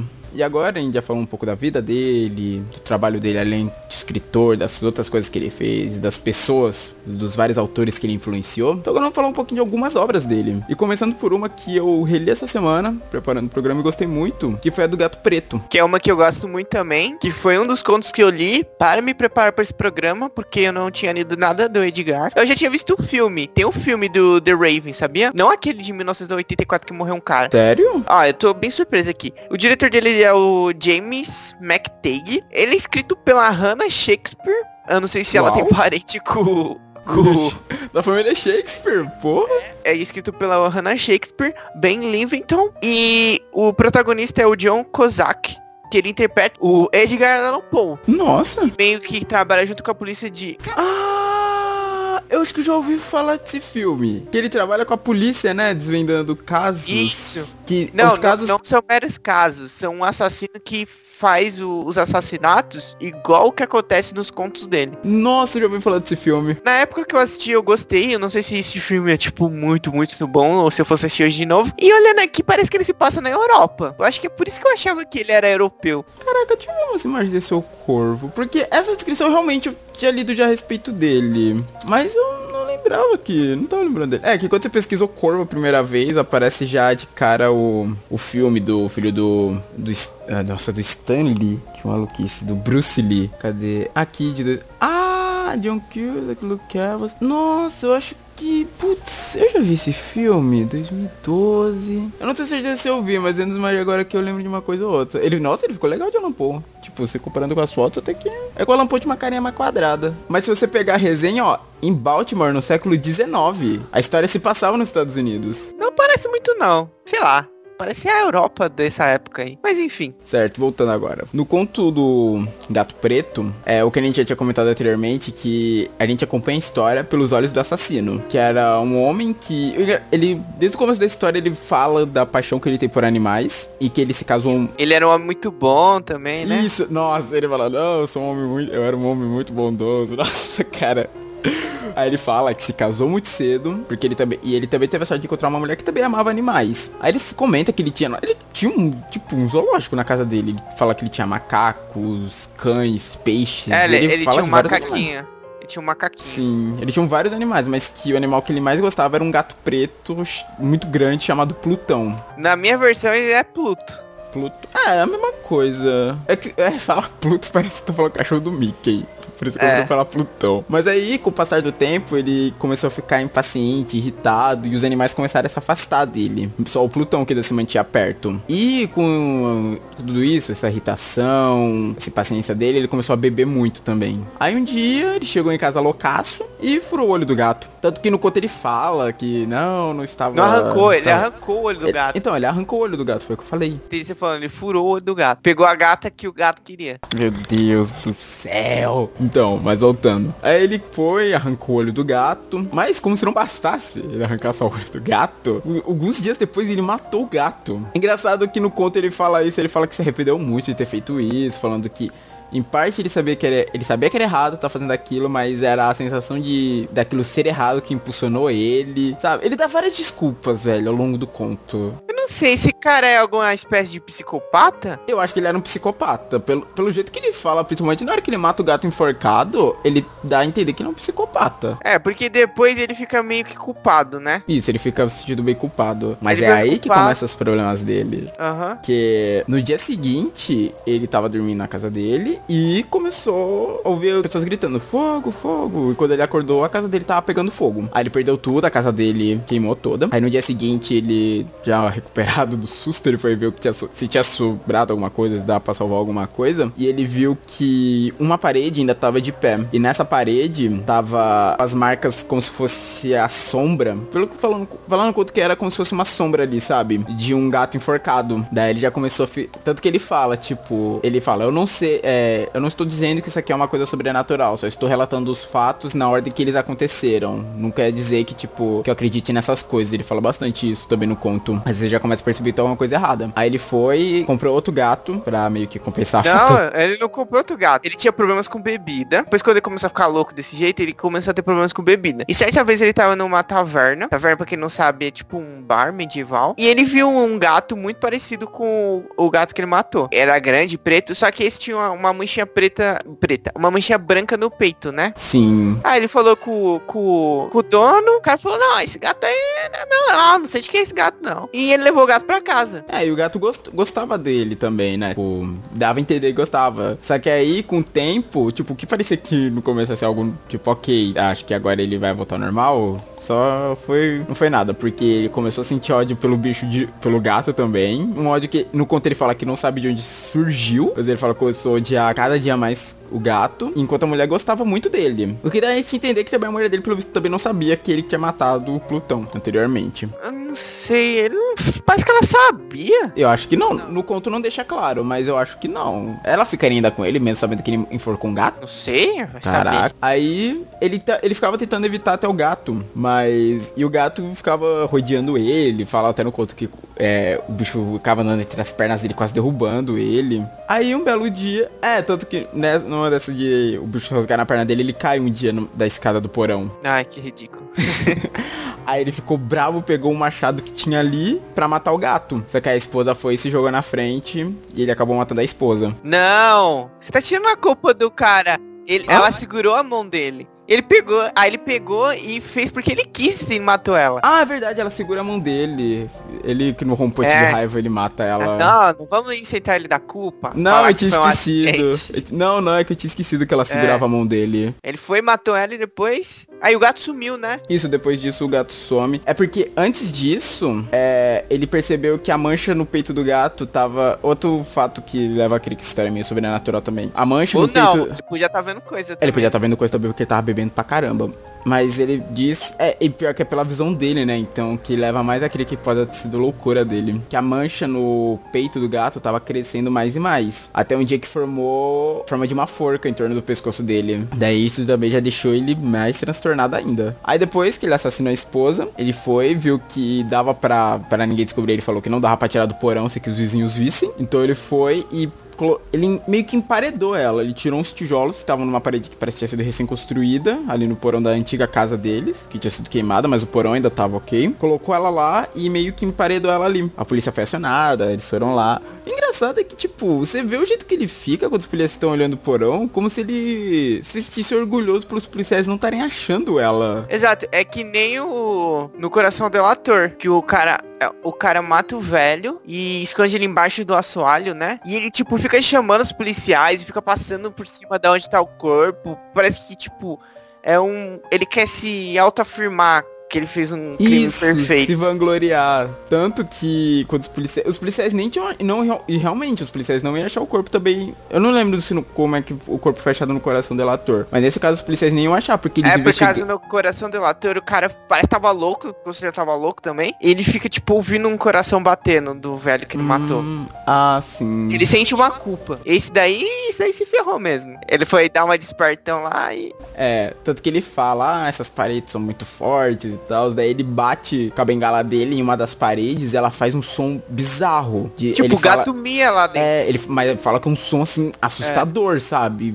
Daí quando ele. Os policiais vão ver essa parede, ela, eles veem que o corpo da mulher já tava lá todo em decomposição. E o gato tava lá. E o gato tava lá, verdade. O, ga, o Plutão. Era o Plutão, Não, né? Tá, era o outro. Acho que era o outro. Acho que era o outro. Né? Esse final você me deixou confuso. Eu reli enquanto eu fiquei pensando, é o Plutão ou o gato, o outro gato preto, o primeiro? Quer dizer, o Plutão é o segundo gato que tá aqui. Eu fiquei meio ou confuso. segundo gato, ou o segundo gato era o Plutão que voltou da morte. Pode ser o Plutão que voltou da morte. Mas então, aí graças a isso, os policiais acharam, ele, ele se entregou e, confessou que tinha assassinado a esposa. Que é bizarro, porque realmente o coração delator, ele tem essa mesma pegada, tipo... Assass o cara faz o assassinato e, e fica essa coisa da culpa, né?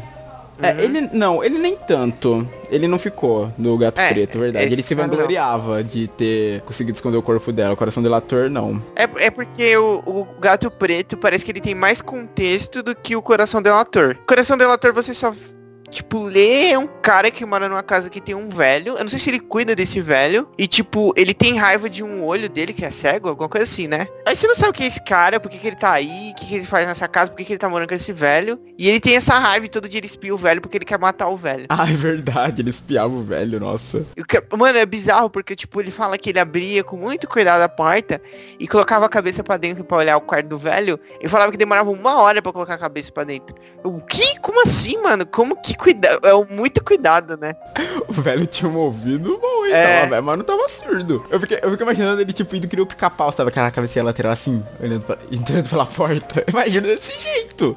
Que é muito bizarro. E além desse, tem Outro conto que eu lembro que é de assassinato do Alan Poe é aquele do barril do amutilhado. Você chegou a ler ele? Não, esse não.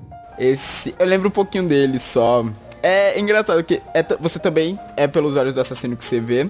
Mas a motivação do cara pelo assassinato é uma dívida que o outro cara não pagava para ele. Nossa. É, daí ele prende o cara na adega dele. É engraçado porque ele vai levando o cara mais fundo e mais fundo na adega. E a adega dele, tipo, quanto mais fundo ia, mais úmido ficava. E a vítima já tava com uma crise de tosse incrível. Daí o cara foi. O cara. Ele era na época de carnaval.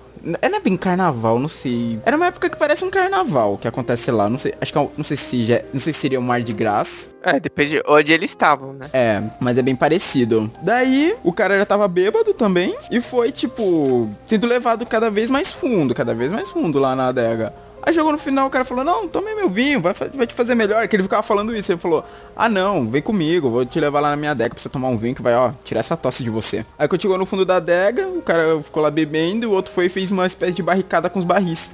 E prendeu o cara nos fundos da adega pra ele morrer. Nossa, ele devia muito dinheiro pra ele. Nem era tanto. Foi uma questão de. Foi, envolvido pela raiva também, sabe? É que tem tipo uns exageros no conto também, né? Os caras vão muito ao extremo. E nesse o cara, o assassino se saiu bem cedido. Eu não sei se tem uma continuação mostrando ele sendo preso, mas no final do conto ele é o com o cara ficando preso lá. E morrendo, o cara né? Isso, morrendo e o cara voltando pra festa. Certo. Outro conto também importante Virou até música esse, que Assassinato da Rua Morgue é uma das histórias do detetive Dupin, que é o, o detetive que ele cri, que o Alan Poe criou, que foi a inspiração pro Sherlock Holmes. E o Iron Maiden tem uma música com esse nome, no primeiro álbum deles que nesse primeiro conto é quando você conhece o companheiro do Dupin, que é o cara que vive com ele, que é o companheiro de quarto dele. Acho que ele não tem nome, acho que ele é um. Você vê a história sendo narrada pelos olhos dele, mas acho que ele também não tem nome. Vou até pegar aqui do começo da história para ver se ele é, se é mencionado o nome desse, desse cidadão. Hum. Não é mencionado. Eita. Tô vendo aqui Watson. agora. Watson. É uma espécie de Watson. O Dupin é falado, C. August Dupin. Mas o nome do, da pessoa que vive com ele não fala. O Dupin não chama ele pelo nome? Caraca, realmente, não, o Dupin não fala o nome dele. Que é nesse conto, esse basicamente é o primeiro conto, que é quando você conhece o Dupin.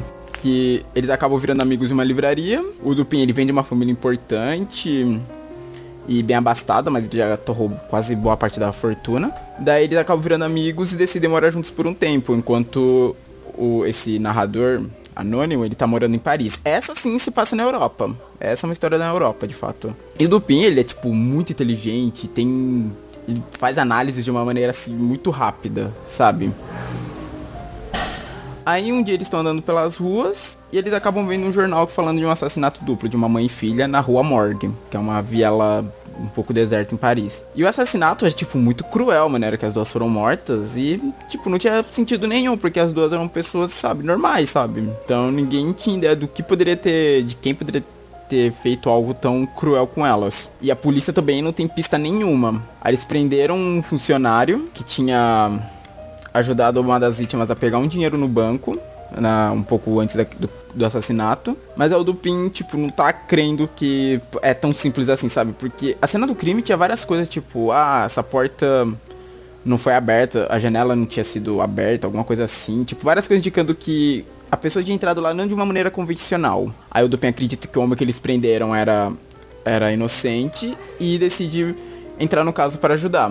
Aí ele vai, ele investiga a cena do crime. E ele chega numa conclusão que, nossa, eu confesso que eu achei bizarra, bizarra. Até hoje eu acho bizarra a conclusão desse conto. De quem era o verdadeiro assassino. Que ao longo do conto ele vai descobrindo várias, várias pistas, até que ele chega em uns marinheiros. Aí ele conversa com esse marinheiro ele descobre que um deles tinha um orangotango que fugiu. Meu Deus do céu. Aí você descobre no final. Chamado Maurice. Podia chamado Clyde, né? Aí você descobre no final que o que matou foi o orangotango, que o marinheiro tinha batido muito nele e tal, daí ele fugiu um dia e ele acabou entrando na casa da mulher e da filha. Daí as duas assustadas, não sabiam o que fazer, gritaram, o bicho mais assustado ainda pelas agressões que tinha sofrido, acabou matando as duas. Por isso que falam que, acho que falam que elas tinham sido muito esmurradas, acho que até a filha tava, o rosto dela tava muito zoado, quase não era reconhecível. Aí você entende que, acho que ele entrou por uma janela que ficava muito em cima na casa, que um humano normal para subir ali teria sido muito difícil, mas ele como macaco conseguiu subir mais fácil. E parece que ele saiu pelo mesmo lugar, daí por isso que as portas e janelas estavam fechadas. É bem, é meio que um CSI. A parte que ele tá investigando é até legal, porque quem gosta de CSI, quem já assistiu aquelas parte que eles estão analisando cena de crime e tal, lembra muito. Lógico, com a tecnologia daquela época. É um pouco meio fantástico, né?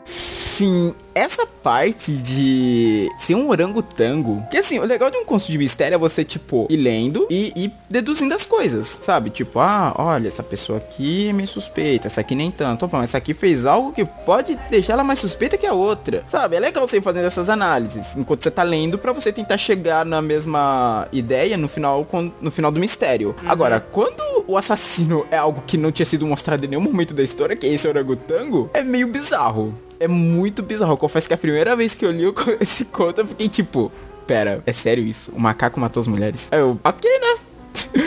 Tipo, não desmerece o conto, o conto é legal, mas isso me incomodou um pouco. Me incomodou um pouquinho. Tem outros contos também, porque esse é o primeiro. Tem uma certa ordem cronológica nos contos do Dupin, porque os outros, a carta roubada, o mistério de Ma Marie Rogette também, que é... O mistério de Marie Rogette, se não me engano, se passa logo depois desse, dos assassinatos do Hallmark, que é até mencionado no começo. E a carta roubada também é um pouco depois. Elas têm uma... Você nota uma certa cronologia nos contos dele. Mas todos são essa pegada, sabe? Muita análise, você nota... Ele parece o House, sabe? Ele parece Dr. House, essa. Ele olha essas coisas e já deduz. Acho que até o da carta roubada, ele ana...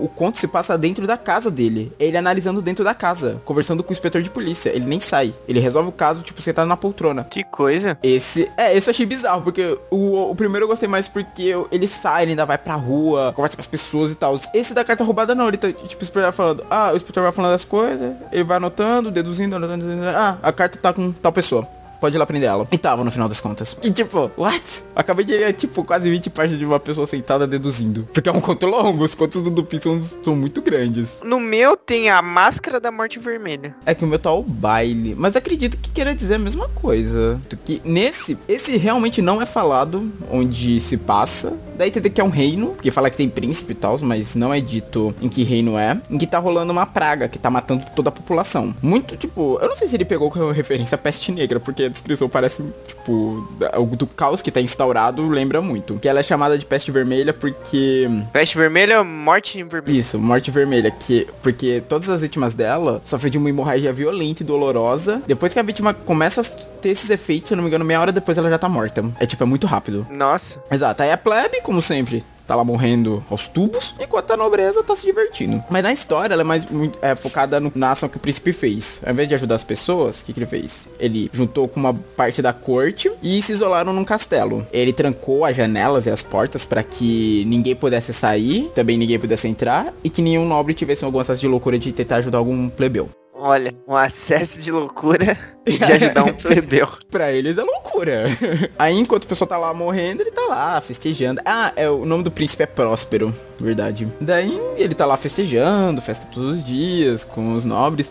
Até o dia, aí depois, tipo, passado já uns seis meses, que eles estão lá enclausurados, o príncipe decide fazer um grande baile. Um grande baile pra, pra festejar, só pra festejar. Aí tudo tá indo bem. Uma coisa que é mencionada, que eu achei até curioso, é que a galera fazia a festa 24 horas ali. Mas, tipo, é, sempre que o relógio... que eles ficavam fazendo ali. é, outras coisas, né? Mas uma coisa que é mencionada é que sempre que o relógio tocava, tipo, eles paravam, sabe? Tipo, a música parava, todo mundo parava e ficava meio apreensivo. Sem motivo Mas nenhum. Tocava, tocava que hora? Tipo, de hora em hora, sabe? As badala... ah. Quando o relógio dava as badaladas, tipo, todo mundo parava e ficava meio quieto, sabe? Tipo, como se esperasse alguma coisa, como se algo fosse acontecer. É bizarro, não é explicado por que eles fazem isso no livro. Só fala que, tipo, tocava, enquanto tava tocando as badaladas, todo mundo parava, até os músicos paravam de tocar. Todo mundo parava de conversar e quando, quando parava a galera voltava a festejar. Mas de hora em hora tinha isso. Aí, passados seis meses, o príncipe decide fazer o baile. E enquanto tá rolando o baile, eles perceberam que tinha algo de errado na festa. Eles viram que, tipo, da, tinha todo mundo fantasiado e tal. E tinha uma pessoa que tava fantasiada de morte. Só que, tipo, com uma capa vermelha. Aí o príncipe ficou furioso, falando: Ah, quem tá trazendo referência, tipo, essa praga pra dentro daqui? A gente tá aqui pra festejar e não lembrar dela. Daí o príncipe tentou. Ela começou a atravessar pelo fortaleza. O príncipe tentou ir atrás dela para dar uma punhalada achando que era um convidado. Aí quando ele se virou e olhou e viu que de fato aquilo era a morte, aí ele enlouquece, aí todo mundo percebe que na real a morte tá ali, que a praga de alguma maneira alcançou eles. Aí todos os nobres, junto com o príncipe, acabam morrendo presos lá dentro do castelo. E o conto termina desse jeito. Mas morreram de praga? Morreram com a praga. Morreram com a praga. E não puderam nem sair, porque os portões e as janelas estavam todas lacradas. Eles criaram a própria armadilha pra eles. Deram um tiro no pé. Exato. Eles pensavam que estavam seguros lá dentro. Aí foi esse meio que pra mostrar, tipo, ninguém consegue evitar a morte, sabe? Ela vai te pegar quando chegar a sua hora, por mais que você tente fugir. Vou falar de mais dois contos. O primeiro que, curiosamente, não foi propositalmente, é, foi o primeiro que eu li, que foi o William Wilson. E quem conta ele, quem está a primeira pessoa conta falando sobre ele, é o William Wilson. Aparentemente, ele era um, de uma família abastada, embora ele deixe claro que ele não... Não é que ele não respeitava a família dele, mas ele... Os pais deles meio que acatavam as ordens dele. Ele estudava no internato, ele era muito influente, todos gostavam dele, alguma coisa assim. Só que apareceu uma pessoa que ele diz que é exatamente igual a ele, na aparência, e no jeito. E fala que essa pessoa, para provocar ele, é, começa a se vestir igual a ele. A única diferença que tem é que se essa suposta pessoa que ele nunca fala o nome, ela tem uma deficiência que ela não. Ela só consegue falar em sussurros. What? É, ela fala bem baixinho, fala as coisas bem baixinho. E ela fica nessa guerra com ele porque ele sempre fica implicando com essa pessoa e essa pessoa provoca ele imitando todos do ele. No começo você não sabe muito bem se ele tá louco, se ele só tá com implicância. Aí até um dia que ele vai no quarto dessa pessoa que que dormiu. Era tipo um lugar meio jogado, abaixo da escada, eu acho, que não tinha mais espaço. Vê que essa figura misteriosa até o momento realmente era idêntico a ele. Então ele, tipo, meio que sai correndo e sai da escola. Porque até então, alguém igual a ele sussurrando por aí, ele. É. Tá ok. É, mas quando ele vê ele é, na luz do luar, ele vê que realmente era igual a ele. Tanto que foi no momento que ele estava dormindo. Então provavelmente foi no momento que ele não deveria estar tão parecido com ele. Porque não ia estar vestido, nem ia estar imitando o andar dele. Hum, entendi, entendi. Aí ele pega, sai da escola e vai para outra escola, fala com os pais dele, vai para outra escola. E lá ele começa a vida dele de novo, tentando esquecer isso. Só que num belo dia, quando ele estava jogando cartas, numa noite chuvosa com seus amigos, ele estava roubando, ele roubava nos jogos. Olha só, espertinho até demais, hein? É, ele estava roubando nos jogos e ele conseguiu uma grana muito grande de um rapaz que era muito rico, até mais rico que a família dele. Só que em determinado momento a porta é escancarada e aquela figura que se parecia muito com ele entra toda encapuzada na sala e denuncia ele. ele tá roubando. Pega é, ele. Assim, é, dá uma olhada no que ele tem nas mangas, alguma coisa assim. E acaba que ele é descoberto e essa figura vai embora. Ele acaba deixando a escola e durante toda a vida dele, viaja pelo mundo inteiro e sempre em algum momento, essa figura que aparentemente é igual a ele, aparece para estragar alguma coisa dele. Até que um dia ele estava num baile de máscaras, eu não lembro exatamente o local, que essa pessoa aparece novamente e ele acaba se trancando com ela dentro de uma sala. E eles eles estavam fantasiados de piratas. Aparentemente eles estavam com espadas de verdade. Okay. E eles começaram a lutar. E ele acaba conseguindo matar essa pessoa. Só que enquanto ele tava tentando impedir que a porta fosse aberta, porque as pessoas estavam falando, meu Deus, o que tá acontecendo aí dentro? só, que só é esse de espada Na hora batendo. que ele olha de volta, ele fala que é como se ele estivesse olhando no espelho, porque a figura é exatamente igual a ele. E nesse momento, esse não tem como você muito saber se ele estava louco ou não. Por causa que ele realmente olha para ela e fala que era ele. E ela responde de volta, você me ganhou, admito sua vitória, mas se eu morrer, você também não pode existir. E o conto acaba desse jeito. Isso quer dizer que ele morre no final? Eles estão ligados dessa maneira? Eu, eu não, então, eu não sei. Eu não sei se era alguma coisa subjetiva. Se, é, se ele dava razão para ele existir por causa que ele tinha toda aquela gana de ficar implicando com ele. Eu gostei bastante do conto. Ele ficou meio que brinca aí com o que, que realmente tá acontecendo. Eu achei ele bem sinistro também. Imagino, você tem alguém igual você por aí assim te provoca tudo quanto é lugar. E o outro conto que eu li, eu gostei muito, ele é um pouco perturbador, é o eu não sei se você já leu, o manuscrito encontrado numa garrafa. Ah, eu tenho ele aqui. Tem no livro dos contos. Ele eu não reli, meu. Não, não foi o que é. eu reli, mas eu, eu já li ele uma vez, mas não lembro de mais nada. Faz tempo que eu li ele. Ele, ele é muito bom, mais uma vez ele é em primeira pessoa. E quem conta o conto é um rapaz que ele diz que ele nunca. Ele trabalhava com antiguidades e ele nunca conseguiu ficar parado muito tempo num lugar. E acontece que ele. ele entra no navio para fazer uma viagem aí pelas Índias Orientais, alguma coisa assim. Só que esse navio ele é atacado, assim, por uma tempestade. Acontece uma tempestade. E só sobra ele e outro sobrevivente. Depois que acontece a tempestade. Porque o capitão não acreditou nele quando ele falou, ah, tá vendo a tempestade. Ah, não, não sei o que. Ficou todo mundo dormindo e morreu afogado. Meu joelho não tá alertando sobre a tempestade, garoto. Fique tranquilo. Foi isso que ele falou. Certeza. É, Aí, tipo, entrou água no navio, todo mundo morreu afogado. Menos esses dois. Só que eles caras derivam muito tempo, o alimento tava começando a acabar. E durante outra tempestade, sem se importar com o outro, no desespero, o cara viu um outro navio. E ele pegou e, no desespero, assim, eu vou morrer, tá acabando comigo aqui, eu vou pular pro outro navio. E ele pulou, ele pulou pro outro navio. Só que por algum motivo ele quis se esconder no navio, não quis pedir ajuda. E todo o mundo no navio era tipo uns velhos e andava muito estranho e parecia tudo ao quebrado, caindo aos pedaços. Não eram zumbis. Eu tô lembrando do holandês voador do é, do Caribe. Mas enfim, e esse navio continuava seguindo pra algum lugar que ele não fazia ideia, mas com o tempo ele percebeu que ele podia transitar de boa pelo navio, que ninguém percebia a presença dele. Ele ficava no meio dos caras, ele entrava na cabine do capitão, ficava na frente do capitão e ninguém conseguia ver ele. Até que eles encontraram outra tempestade, ninguém da tripulação parece importar e acaba que eles são sugados por um redemoinho e acaba. O conto acaba assim. É sério? Aham. Uhum. Caraca, velho, eu não lembrava que o conto acabava assim com o tornado. Deve ter alguma mensagem aí. Talvez ele tenha morrido quando ele tentou pular pro outro navio. Eles Pode estavam ser. num... Num pós-vida. É, e depois o navio simbolizava A passagem? a passagem. Oi, e se ele já tivesse morto? Por isso que ninguém via ele. Pode ser. Olha, é, o, é a melhor explicação. Ele já tava morto, por isso. Se ele transitava até na cabine do capitão e ninguém via. É, mas e tem o fato que a tripulação tava meio zoada também, né? Então todo mundo tava morto e ele tava no navio que tava indo pro mundo dos mortos, será? Não sei. Pode ser uma, pode ser uma visão do conto de, do mito de Caronte. É, ele pode tava, ser. Ele tava na, ele tava a caminho, sabe? Aí esse outro furacão foi o que levou ele de vez. É, estando vivo ou morto, ele morreu no final. Sim, se ele não morreu no primeiro furacão, ele morreu nesse. Bom, eu acho que é isso. A gente falou de alguns contos aqui, mas tem muitos, muitos, muitos Sim, outros contos. Alan Poe. no- Tanto que o melhor a gente não falou aqui, pra não dar spoiler, que é O Corvo. Se vocês não leram, procurem. É, É. um, é um poema. Eu sei que poema hoje em dia, não sei se eu- hoje em dia as pessoas ainda gostam de ler poemas. Nossa, claro que sim. Qual gosta? Ah, não, eu não sei, né?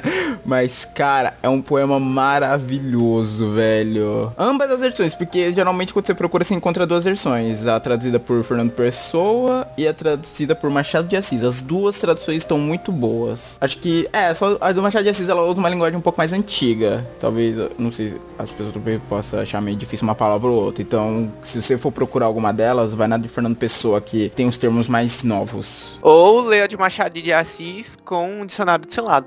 Continuário do lado, exato. Não são palavras tão difíceis assim. Se você tem mania de ler muita coisa, algumas ali Ou não, ou sabe. pesquisa, ou se você estiver lendo no computador, pesquisa na internet. É bem mais fácil. Exato. Pra isso que o Google tá aí, né, gente? Não só pra Não é só pra isso, não é só pra isso, né? Mas Pra uma, da- uma das coisas que ele faz é isso. Facilitar sua vida pra saber algumas palavras.